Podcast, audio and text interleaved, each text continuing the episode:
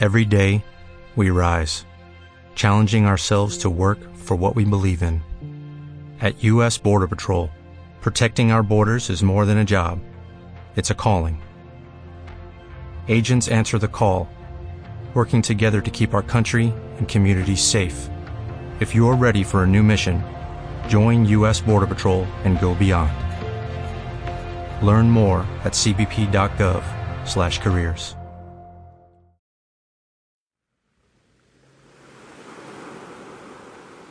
Soy ignorado. Me rehúso a pensar que mi oración sí tiene efecto. Puede sonar atrevido, pero hay un propósito en medio del dolor y el sufrimiento. Es una mentira. No necesito depender de nada ni de nadie. Le enseñaré a mis hijos que la oración no sirve para nada y son palabras que se las lleva el viento. Es tonto creer que habrá respuesta.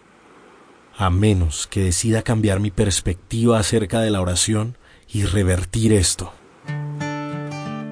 Habrá respuesta.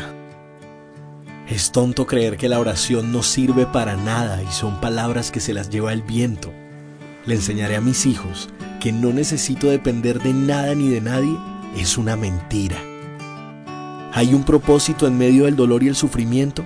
Puede sonar atrevido, pero mi oración tiene efecto.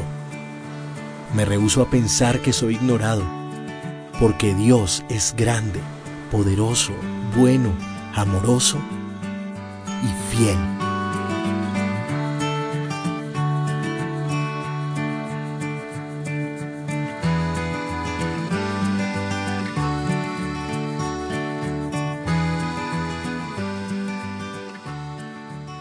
Hola familia Confra, buenos días. Seguimos con nuestra serie SOS, cuando siento que Dios no escucha. Hoy queremos hablar acerca de cuando el temor me persigue. Quiero que pensemos en esto porque llegan a nosotros muchas noticias acerca de todo lo que está pasando en el mundo. Y es imposible que el temor en momentos no nos embargue. Y por más que nos esforzamos y tratamos de pensar de manera correcta, como decíamos hace ocho días, y todos los consejos que recibimos y lo que la palabra de Dios nos dice en cuanto a cuidar nuestros pensamientos, lo cierto es que hay momentos que en nuestra humanidad sentimos preocupación y sentimos temor. Los discípulos también sintieron temor. En un momento cuando Jesús les habla, les enseña y les dice todo lo que tienen que enfrentar en la vida, ellos también sintieron temor. Y quiero que pensemos hoy en algo que Jesús les dijo. Jesús les dijo lo siguiente, Jesús les dijo, no tengan miedo, mi rebaño pequeño, porque es la voluntad del Padre darles el reino. Lucas 12:32. ¿Qué miedos tenían los discípulos? Cuando uno ve en el versículo 12:4 de ese mismo capítulo, escuche lo que dice. A ustedes, mis amigos, les digo que no teman a los que matan el cuerpo, pero después no pueden hacer más. ¿Qué temor tenían ellos? Temor a la muerte.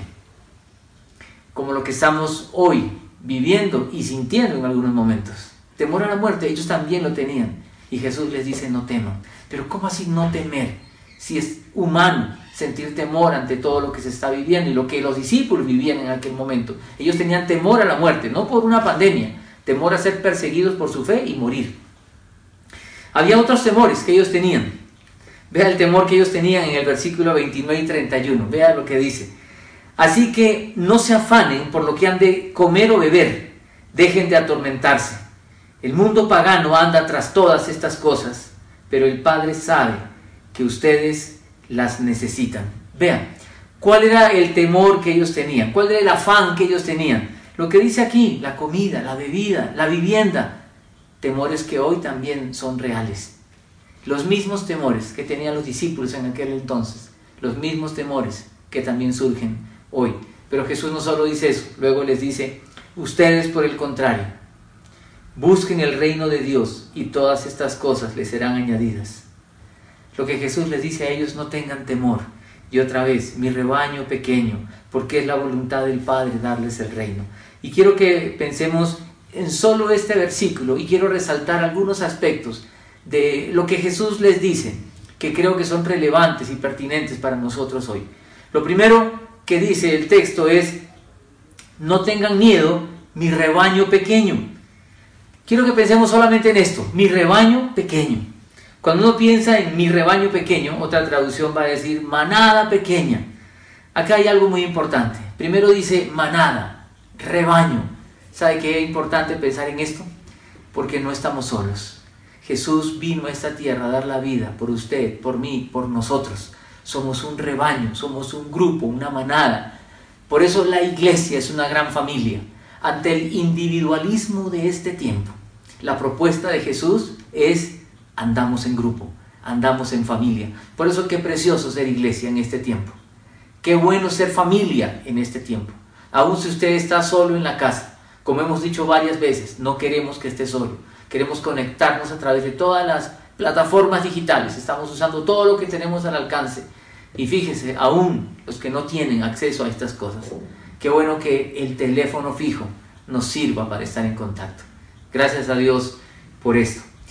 Quiero contarles aquí una anécdota. La semana pasada una persona cogió un teléfono y acercó el teléfono para que otra persona que solo tiene un teléfono fijo pudiera escuchar los devocionales que estamos enviando, que puede escuchar el mensaje que estamos transmitiendo.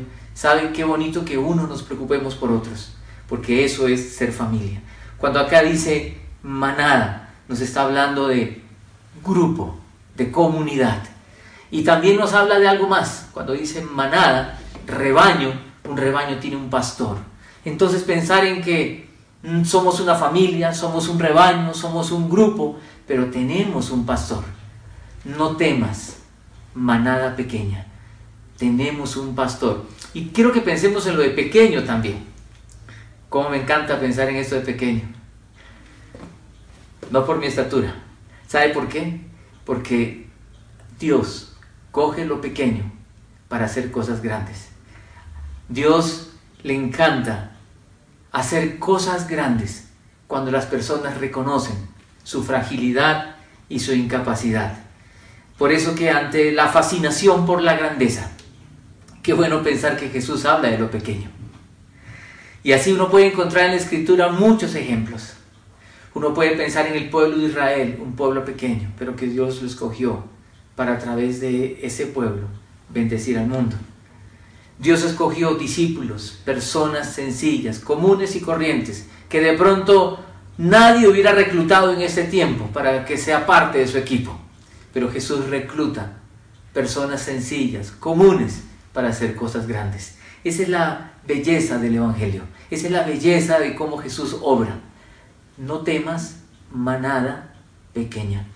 Y otra vez, tenemos un pastor y ante las preocupaciones de este tiempo, que podamos pensar, tenemos a un pastor que cuida de nosotros. Si nos sentimos a veces pequeños, poca cosa, incapaces, impotentes ante tantas cosas que estamos viviendo, qué bueno recordar que Dios usa la fragilidad humana para hacer cosas grandes y poderosas.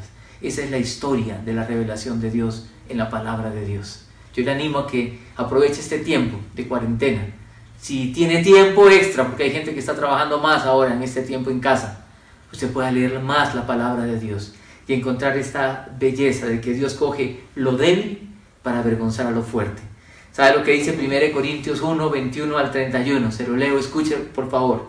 Dice, pero Dios escogió lo insensato del mundo para avergonzar a los sabios, y escogió lo débil del mundo para avergonzar a los poderosos. También Dios escogió lo más bajo y despreciado y lo que no es nada para anular lo que es, a fin de que en su presencia nadie pueda jactarse. Pero gracias a Él, ustedes están unidos a Cristo Jesús, a quien Dios ha hecho nuestra sabiduría, es decir, nuestra santificación, redención, para que como está escrito, si alguien ha de gloriarse, que se gloríe en el Señor. Por tanto, no haya ningún tipo de presunción, sino más bien darle gracias a Dios, porque lo que tenemos hoy, lo que somos hoy, es gracias a Él. Por eso en este tiempo, pensar en esto, no temas. Manada, somos familia, pequeña, pero Él es poderoso en nuestra fragilidad y tenemos un pastor. No temas, manada pequeña. Pero no solamente dice eso. Luego el texto dice, es la voluntad del Padre. ¿Es la voluntad del Padre? Tenemos un Padre. Qué bueno pensar en este tiempo que tenemos un Padre. Jesús quería que sus discípulos pensaran que en medio de sus temores ellos recordaran, pensaran, reflexionaran, creyeran que tienen un padre. Cuando pensamos en padre, a veces es un poco difícil porque hay gente que ha tenido malas experiencias paternas en esta tierra. Pero quiero que pensemos que el referente de paternidad no es el hombre en esta tierra, sino es Dios como papá verdadero, protector, que cuida. En el Antiguo Testamento 15 veces aparece la palabra padre, pero sabe que en el Nuevo Testamento 245 veces aparece esta expresión, dando a entender esa nueva relación en la que Dios entra con nosotros como padre. Cuando los discípulos le dijeron a Jesús, enséñanos a orar, Jesús les dijo, cuando ustedes oren, deben orar así. Padre nuestro. Como les dije la semana pasada, qué bueno que cuando usted lea la Biblia pueda leer en varias traducciones, comparar. Cuando uno compara este texto en la traducción en lenguaje actual, escuche lo que dice. Dice, no tengan miedo, mi pequeño grupo de discípulos. Dios el Padre de ustedes quiere darles su reino. Vea lo bonito. Dios el Padre de ustedes. Él es nuestro papá.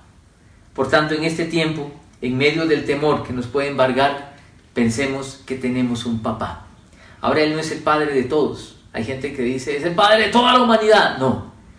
Dice la palabra de Dios que a todos los que le recibieron y creen en su nombre, le dio la potestad de ser hechos hijos de Dios.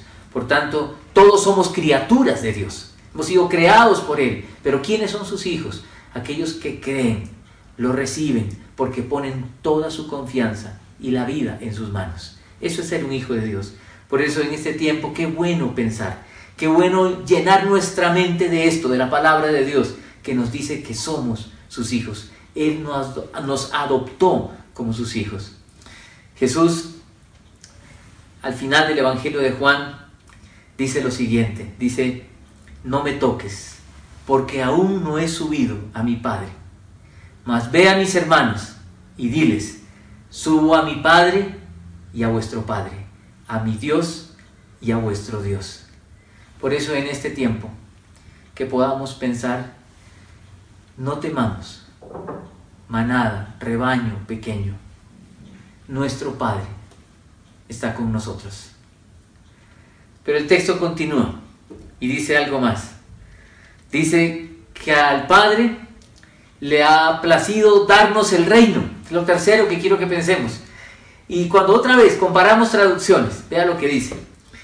En la nueva versión internacional, que es la que usamos mucho en la confra, dice, la buena voluntad del Padre es darles el reino. Dice en la revisión, en la Reina Valera del 60, vuestro Padre le ha placido en la Biblia las Américas, vuestro Padre ha decidido. Y en la nueva traducción viviente dice, pues el Padre le da mucha felicidad entregarles el reino. Aquí lo que llama la atención es la palabra dar, placer, dicha. Si algo Dios goza, se deleita, si algo le alegra el corazón, es en dar. El hombre es egoísta por naturaleza. Dios es generoso y Dios da y Dios quiere darnos. Y Él se alegra en esto. La felicidad del corazón de Dios es dar. Y Él quiere darnos el reino. No dice negociar, no dice vender, no dice prestar, dice dar. Él quiere darnos el reino. Y Él ha decidido esto, a Él le place hacer esto. Cuando pensamos en el reino, uno dice, pero reino, ¿qué es el reino? En pocas palabras, cuando piensa en el reino de Dios, quiero que piense en esto podríamos bien decir, es el gobierno de Dios. Y como todo gobierno de Dios, tiene normas, tiene decretos, tiene leyes. Y esas están en su palabra, aquí, en su palabra. Por eso cuando hablamos del el reino de Dios, Dios no, le ha placido, Dios goza en darnos el reino, es en darnos sus leyes, su palabra, su verdad, su voluntad, y que nosotros seamos parte de eso. Y cuando somos parte de eso y Él gobierna nuestra vida, la vida es la mejor vida que uno puede vivir. Por eso, como nos involucramos en este reino donde Él es el que gobierna, o en este gobierno donde Él es el gobernante, es cuando vivimos de acuerdo a su palabra. Este reino de Dios, más de 110 veces aparece en los cuatro evangelios.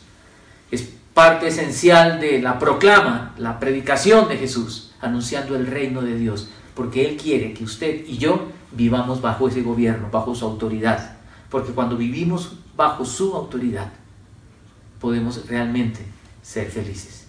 Lo que quisiera que pensáramos aquí es que ante este mundo individualista, la propuesta del Evangelio es vivimos en grupo, vivimos en familia, no estamos solos, ante este mundo de orfandad y de abandono. Dios es nuestro Padre que cuida y está con nosotros y que vela por nuestras necesidades. Él es un buen Padre.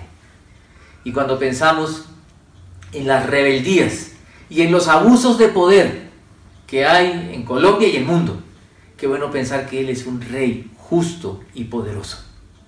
Por eso ante tantas preocupaciones, tantas noticias tristes. Y es verdad que apenas estamos aquí en Colombia empezando todo esto. Se van a, van a llegar momentos peores, pero por favor, lejos de asustarnos, lejos de entrar en pánico, pensemos en esto. No temamos, rebaño pequeño. A nuestro Padre le ha placido, le agrada entregarnos el reino. Y ese reino de Dios se empieza a vivir en esta tierra cuando una persona entra en comunión con Él y no termina porque es hasta la eternidad. Por eso, en medio de estos temores a la muerte, como lo tenían los discípulos, mire, qué bueno pensar que si usted tiene a Jesucristo en el corazón, usted tiene eternidad con Él. Por tanto, lo peor que nos puede pasar en esta tierra es que usted y yo nos muramos. Pero ojo con eso, cuando uno tiene a Jesucristo en el corazón, uno ha pasado de muerte a vida. Por eso Jesús dice, yo soy la resurrección y la vida, el que cree en mí, aunque esté muerto, vivirá. Y todo aquel que vive y cree en mí, no morirá eternamente. Por eso, qué bueno recordar, y ojalá hasta usted memorice estas palabras, no temas, y memorícelo en la versión que más le guste. Hay muchas traducciones, como le dije, para poder recordar y poder repasar y poder entender mejor el texto. No tengan miedo, mi rebaño pequeño, porque es la voluntad del Padre darles el reino. Medio de todo lo que estamos viviendo, por favor, que las palabras de Jesús resuenen en nuestra cabeza y en nuestro corazón. Estos son tiempos para pegarnos a su palabra. En Él se puede confiar. Así como hay tantas noticias y el consejo, la recomendación es escuche las fuentes oficiales. No escuche a tanta noticia falsa, no escuche a tantas cosas que se reenvían por todas las redes sociales. Yo le digo, también hay gente loca hablando locuras acerca de la fe y acerca de Jesús. No le crea a nadie. Créale, crea, creámosle a la fuente oficial, que es la palabra de Dios. Su palabra es verdad. Por eso, a manera de conclusión, quiero ponerle lo siguiente. Ante los temores de la vida, Jesús nos dice que tenemos un Padre, un pastor y un rey que ante el individualismo tenemos una familia, que ante un mundo huérfano y solitario tenemos un Padre cuidador y amoroso, ante un mundo de abusos de poder y rebeldías tenemos un Rey justo y poderoso. Le quiero dejar una pregunta para pensar. ¿Quiere confiar en la palabra de Jesús? ¿O quiere confiar en tantos sabios que aparecen en este tiempo por todos lados? No me crea a mí, créale a Jesús y su palabra que ha dicho, no temas, y póngale su nombre, o el nombre de su familia, que es un pequeño rebaño, no teman, los Pérez, los Rodríguez, los Martínez, los Villena, los Sánchez, los González, etcétera, etcétera, etcétera, todas las familias, no temas, no temas. Nuestro Padre, a nuestro Padre le ha placido entregarnos el reino y ser parte de él. Vamos a orar y vamos a pedirle al Señor que su palabra se meta muy dentro de nuestro corazón. Acompáñenme a orar. Señor, en medio de tantas noticias tristes que a veces inundan el corazón y nos dan hasta temor, Señor, queremos que en medio de esas situaciones tan complejas podamos aferrarnos a ti y a tu palabra, que nos dice que no temamos. Pero como es tan difícil para nosotros esto, queremos aferrarnos a tu palabra que nos dice que somos tu pequeño rebaño, que tú eres nuestro pastor, que tú eres nuestro buen pastor que cuida de nosotros, que tú eres nuestro Padre que vela por nuestras necesidades y que tú eres nuestro Rey poderoso que va a hacer justicia y nos va a guardar. Señor, gracias porque tú moriste en la cruz del Calvario para que hoy nosotros podamos vivir en esta esperanza, en esta esperanza segura que tenemos en ti. Gracias Jesús, porque tú eres esa ancla firme para nuestra vida y solamente en ti y en tu palabra queremos vivir confiados. Oramos en el bendito nombre de Jesucristo.